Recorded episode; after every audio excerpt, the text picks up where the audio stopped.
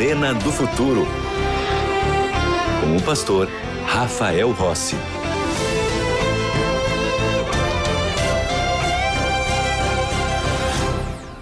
Já estamos de volta com o programa Arena do Futuro e aqui nós sempre queremos que você entenda e compreenda mais a Bíblia. Eu quero fazer um convite para você ser aluno e é gratuito a matrícula, é gratuito também todo o material didático na melhor e maior escola bíblica do mundo, que é a Escola Bíblica aqui da Novo Tempo. Eu quero te apresentar um dos materiais que a Escola Bíblica tem, que é o estudo bíblico A Procura da Verdade. São 15 temas escritos com base na palavra de Deus, para que você entenda e compreenda mais e melhor sobre aquilo que Deus deixou revelado em Sua palavra. E como é que você faz para receber este material aí na sua casa? Bom, tem algumas maneiras. A primeira é pelo WhatsApp. Envie uma mensagem para nós no número 12 98244 0077. Vou repetir: 12 98244 0077. Esse serviço funciona 24 horas por dia, 7 dias por semana. É só escrever a sua mensagem, nós vamos te responder e você então será aluno da nossa escola bíblica. Ou você pode ligar pelo telefone fixo no número 12 21 27 31 21. Lembrando que esse número funciona de segunda a sexta-feira apenas em horário comercial. Ou você pode ir para o nosso site, biblia.com.br, e lá diretamente no site da Escola Bíblica, você faz o seu registro, faz o seu cadastro, se matricula na Escola Bíblica e você vai receber gratuitamente, ó, gratuitamente, estudo bíblico aí na sua casa. Tudo bem? Vamos então ao estudo de hoje. Bíblia na mão, Jesus no coração, né, como dizem alguns. Vamos voltar os nossos olhos porque tudo começa na palavra. Deus te ama e quer te salvar. Esta é a mensagem central do livro do Apocalipse. Existe esperança para os seres humanos. E isso merece que você diga aí amém. Porque nós temos esperança. Nós não estamos nesse mundo abandonados à nossa própria sorte, indo para a destruição e abandonados de Deus. Não, Deus continua olhando para mim e para você. Você nunca, vou repetir, você nunca estará sozinho diante dos problemas. Quando eu estudo os temas do Apocalipse, há pessoas que podem lamentar quando compreendem que foram enganadas durante toda a vida, mas outros vão dar graças a Deus porque descobrem a verdade e agora podem decidir ficar do lado dela. É assim que eu leio o Apocalipse. Eu fico feliz, porque Deus me deu uma oportunidade. Deus está me contando aquilo que vai acontecer. É quando você está, por exemplo, assistindo um jogo de futebol e você já sabe o resultado da partida. É diferente a forma como você vai assistir. Você vê de uma maneira que já sabe o resultado. Então a emoção ela acontece, mas você já sabe como vai ser o fim. E se o fim será a vitória do time que você está torcendo, você fica feliz. Na Bíblia, nós estamos num jogo da luta entre o bem e o mal. E nós já sabemos o final. Deus já deu o placar. O placar é vitória para o bem e derrota para o mal. Jesus vencedor e diabo destruído. Mas o que vai acontecer com a sua vida não está definido ainda nós estamos num processo de construção. Deus tem trabalhado no seu coração por meio da Novo Tempo, por meio da igreja, por meio da Bíblia, por meio de amigos, por meio de grupos de WhatsApp que você recebe boas mensagens. Deus está tocando no seu coração, porque Ele quer te salvar. Então, o livro do Apocalipse é um livro de esperança. É um livro onde nós encontramos o último chamado de Deus para todos os habitantes da terra onde todos os que moram aqui no planeta estão sendo levados a buscarem ao Senhor, acertarem sua vida junto com o Senhor para se prepararem para a eternidade. O Apocalipse capítulo 14, por exemplo, fala da mensagem de três anjos que cruzam o meio do céu. Estas mensagens têm a ver com o momento que vivemos e com a entrega do ser humano. As mensagens são urgentes, elas apelam para uma decisão agora, porque uma das grandes revelações que Deus tem feito a nós é a respeito do que ele chama de mistério de Babilônia, a grande meretriz. e como o conteúdo dessa mensagem afeta a minha e a sua salvação. Nós sabemos, pela Bíblia, pela palavra de Deus, que o bem representado por Cristo está em confronto direto com o mal. E nesta luta entre bem e mal, o diabo tem trabalhado para nos enganar.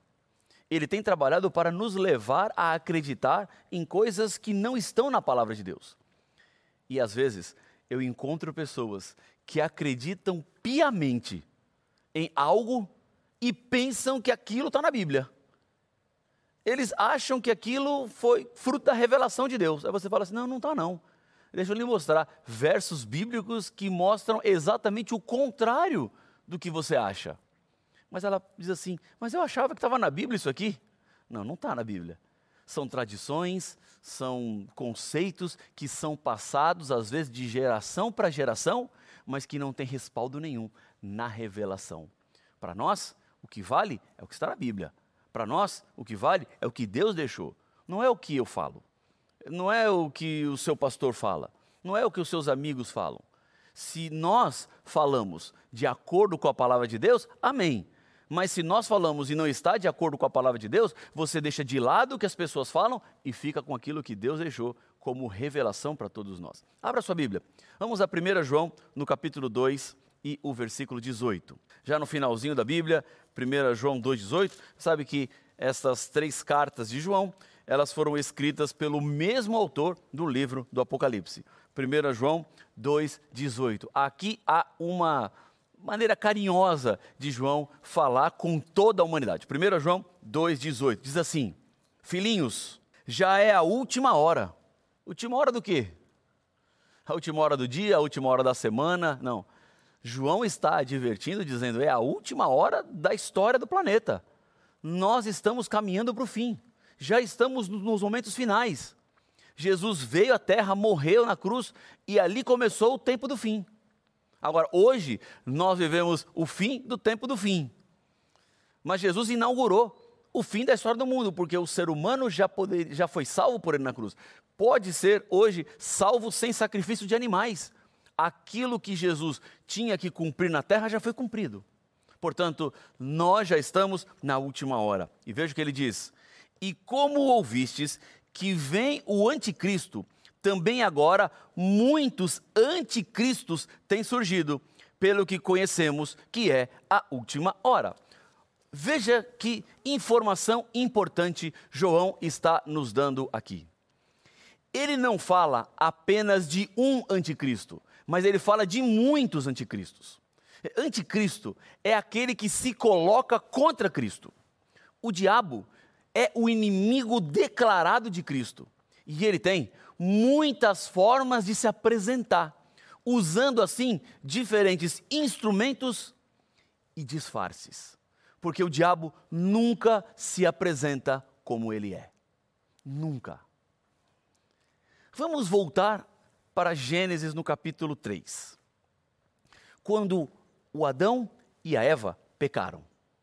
Quando Eva foi seduzida e enganada pela serpente a serpente se apresenta não da forma como o diabo realmente era. Ele usa um animal que foi criado por Deus e ele seduz Eva com o mesmo sentimento que ele teve no coração quando se rebelou no céu. Ele queria ser Deus. E ele fala assim: Eva, coma do fruto. E você vai ser como Deus. Deus não quer mais outra pessoa competindo com ele, ele quer ser o único e exclusivo. Portanto, ele não quer que você coma. Eva, então, seduzida, ela come do fruto. E ela leva o fruto para o seu marido, que se torna também pecador.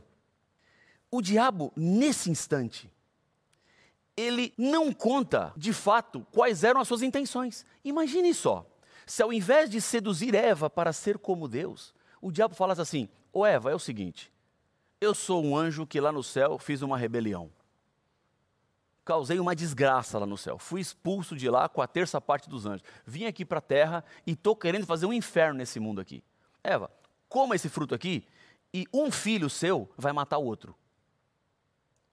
Eva, coma desse fruto aqui e a sua descendência passará por dor, por lágrimas, por sofrimentos, por indiferença. Os seres humanos vão se odiar, vão se matar uns aos outros. Eles vão ter guerras entre si. A humanidade vai se esfriar, serão indiferentes. As pessoas vão sofrer, criancinhas vão morrer, pessoas vão ter doenças terríveis como câncer e outras coisas mais. Eva, nós vamos fazer pandemias aqui no mundo. Nós vamos criar endemias, nós vamos fazer um arraso com esse planeta aqui. Come esse fruto aqui, Eva, e eu entro e destruo tudo. Eva teria comido fruto? É claro que não. Ela fala assim: sai daqui, foge daqui. Eu não quero saber disso, não. Porque o diabo nunca se mostra como ele é. Por isso, quando a Bíblia fala de mistério de Babilônia, é porque o diabo sempre se esconde por trás de coisas que aparentemente podem ser inocentes e boas, mas no final ele está com as suas garras por trás para agarrar a presa, destruir, para matar, para roubar, que é o que ele faz, que é o que ele tem feito e que é o que ele vai continuar fazendo até que Jesus Cristo volte. Portanto, nós temos que romper com o diabo, temos que romper com as suas artimanhas, temos que romper com tudo aquilo que ele tem tratado para enganar o ser humano. E Deus, quando ele fala do mistério de Babilônia, é porque o diabo se esconde, mas Deus vem para revelar. Deus vem para dizer e mostrar as reais intenções do diabo. Há pessoas que inocentemente acreditam que ele não é tão perigoso assim. Eu não brincaria com ele. Eu não brinco com ele. Não faça isso. Você é muito frágil. Você é muito pequeno. Você é muito pequena diante dele. Porque o diabo também tem a sua igreja, como Deus tem a sua igreja. E como é que eu posso identificar a igreja verdadeira de Deus? Há um texto na Bíblia que me ajuda. Vamos lá, Apocalipse capítulo 14, versículo 12. Diz assim a palavra do Senhor. Apocalipse capítulo 14, versículo 12. Aqui está a perseverança dos santos. Santos são os separados por Deus. Santos são os seguidores da palavra de Deus. Santos são aqueles que vivem de acordo com a revelação de Deus. E quem são eles? Olha aí, diz a Bíblia: os que guardam os mandamentos de Deus e a fé em Jesus. As duas características do povo de Deus é, primeiro, guardar os dez mandamentos de Deus. E você já sabe que na matemática divina, 10 menos 1 não é 9, é zero. 10 menos 2 não será oito, será zero. Tem que guardar os dez. Você não pode escolher que mandamentos você quer. Não é como na escola. Você, ah, na escola, para passar, a média é seis e meio. Então você pega lá, ah, então são seis e meio para passar na escola, vou pegar os dez mandamentos de Deus e vou ficar com sete. E três mandamentos eu não vou guardar, porque eu vou ter nota sete no final e nota sete eu estou aprovado. Não, não está aprovado não. Na matemática divina é zero. Deixar um mandamento de fora é zero, porque é uma lei só. Tem que guardar toda a lei de Deus. E a segunda característica é ter a fé em Jesus. Há uma importante advertência para todos nós neste momento. Esta advertência está em Apocalipse capítulo 14, versículo 8. Veja comigo esta advertência. Deus está aqui falando por um dos três anjos que tem as três mensagens angélicas para a história final da humanidade. Olha essa advertência que a Bíblia nos traz aqui, ó. 14, 8. Seguiu-se outro anjo, o segundo, dizendo: Caiu, caiu a grande Babilônia, que tem dado a beber a todas as nações do vinho da fúria da sua prostituição. Deus não deixa os seguidores de Babilônia abandonados sem qualquer advertência. Em Apocalipse 18, falando sobre a queda de Babilônia, o anjo do Senhor também tem uma outra advertência. Vamos lá, Apocalipse 18, 4. Este anjo aqui de Apocalipse 18, ele se soma ao segundo anjo de Apocalipse capítulo 14. A mensagem é a mesma, uma mensagem de reforço. Olha o que diz o anjo no versículo 4 ouvi outra voz do céu dizendo: Retirai-vos dela, povo meu, para não serdes cúmplices em seus pecados e para que não participardes dos seus flagelos. O que a Bíblia está dizendo é que existem pessoas sinceras em Babilônia que, ao ouvirem o chamado de Jesus, essas verdades reveladas na Bíblia estão sendo colocados diante dos seus olhos, demonstrarão obediência e virão para o lado da verdade. Babilônia é considerada na Bíblia como mãe das meretrizes e das abominações.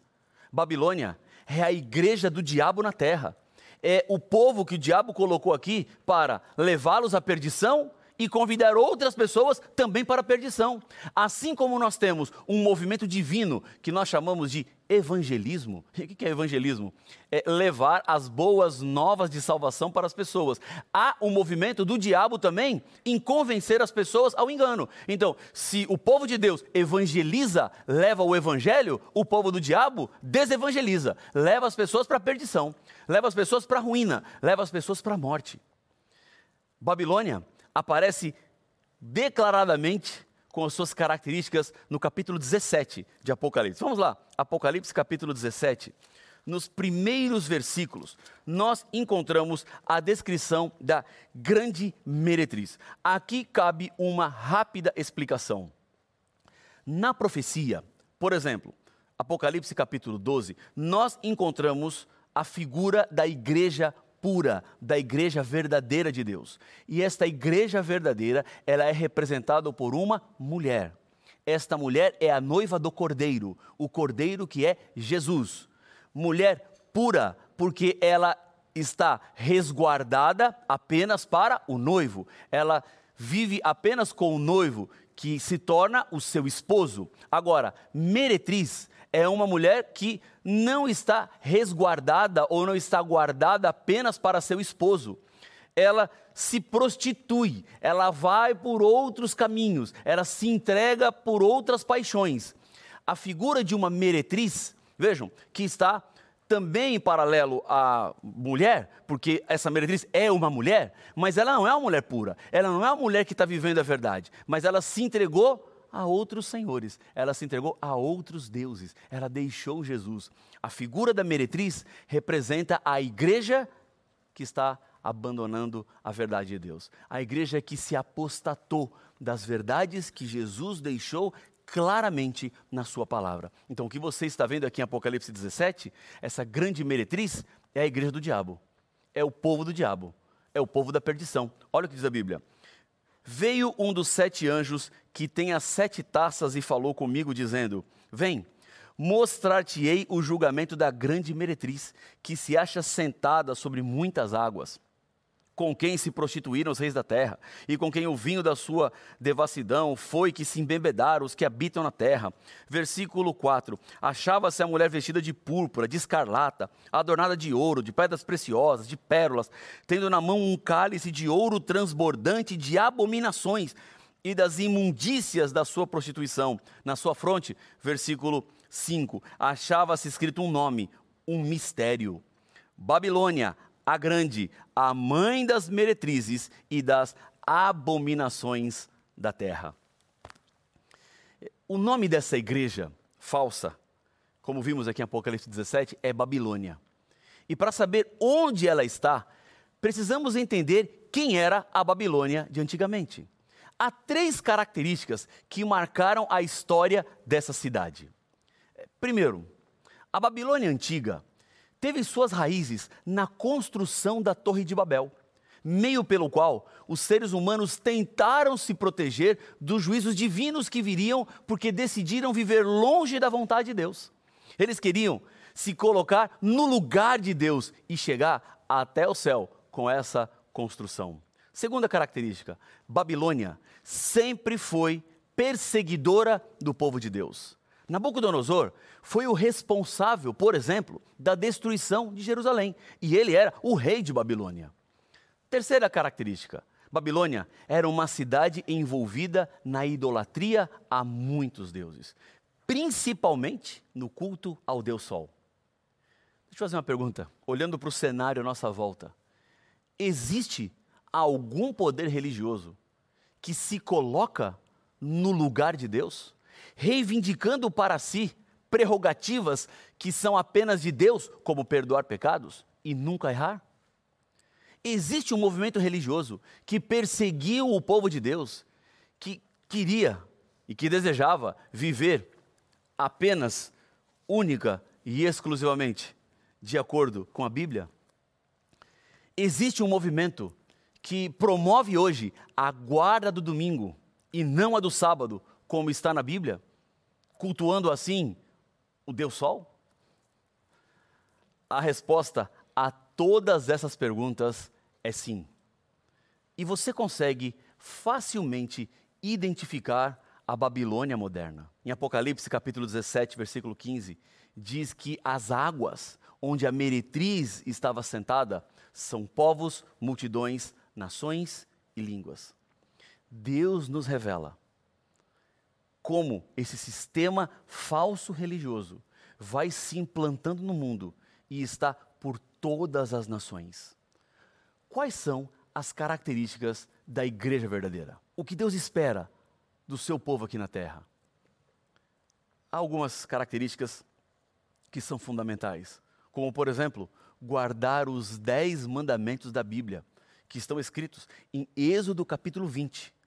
Em tábuas de pedra foi que Deus entregou para Moisés com o dedo de Deus sendo a caneta. Portanto, isso já me diz que esta lei não é uma lei qualquer. Não posso olhar para ela de qualquer maneira.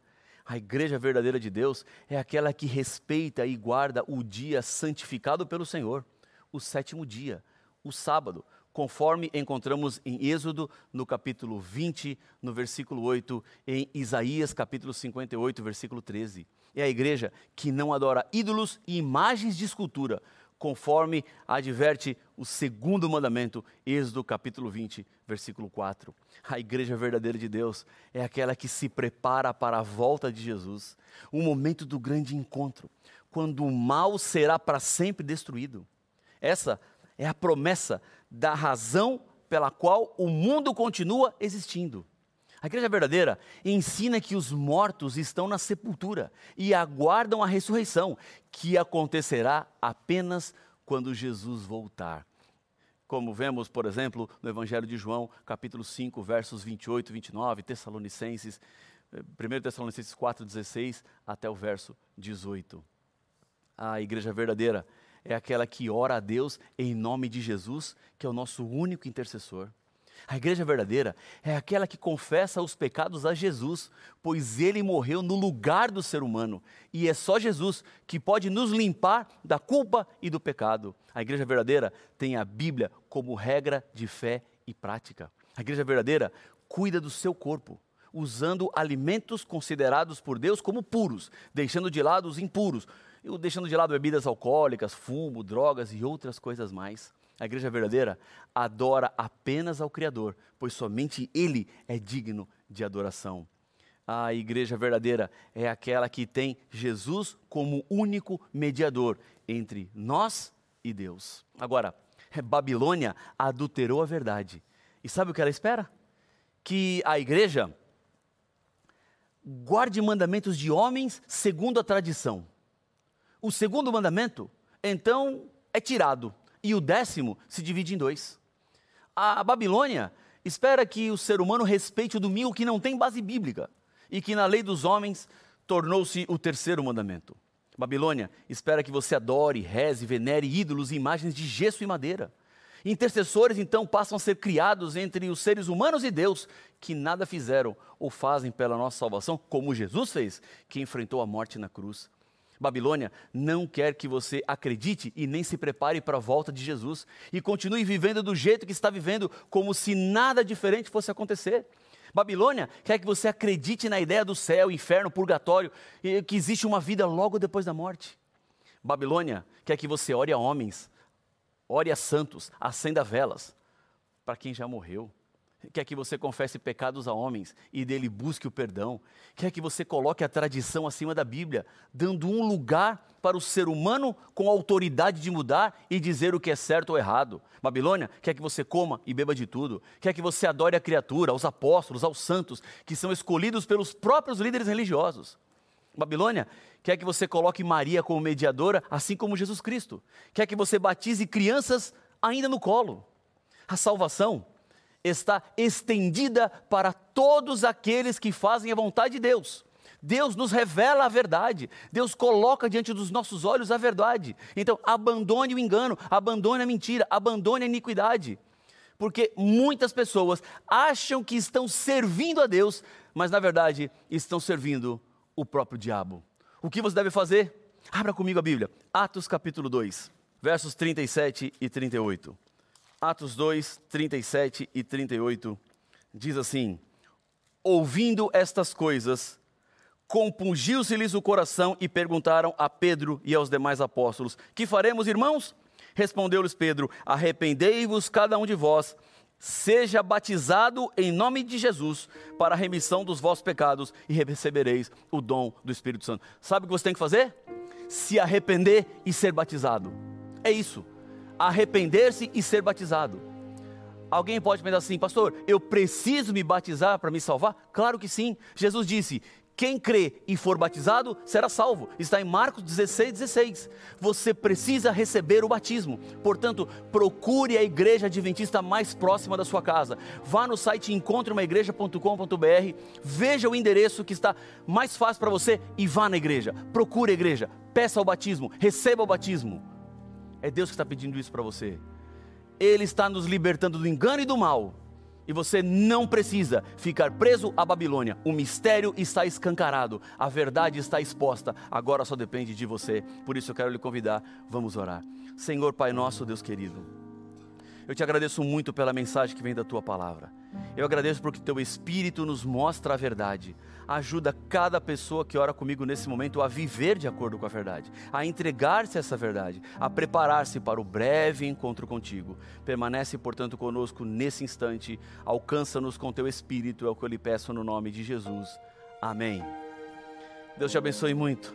Parabéns pela sua decisão. Esperamos você na igreja. E eu continuo aqui, no Arena do Futuro, na tela da TV Novo Tempo. Um abraço, até mais.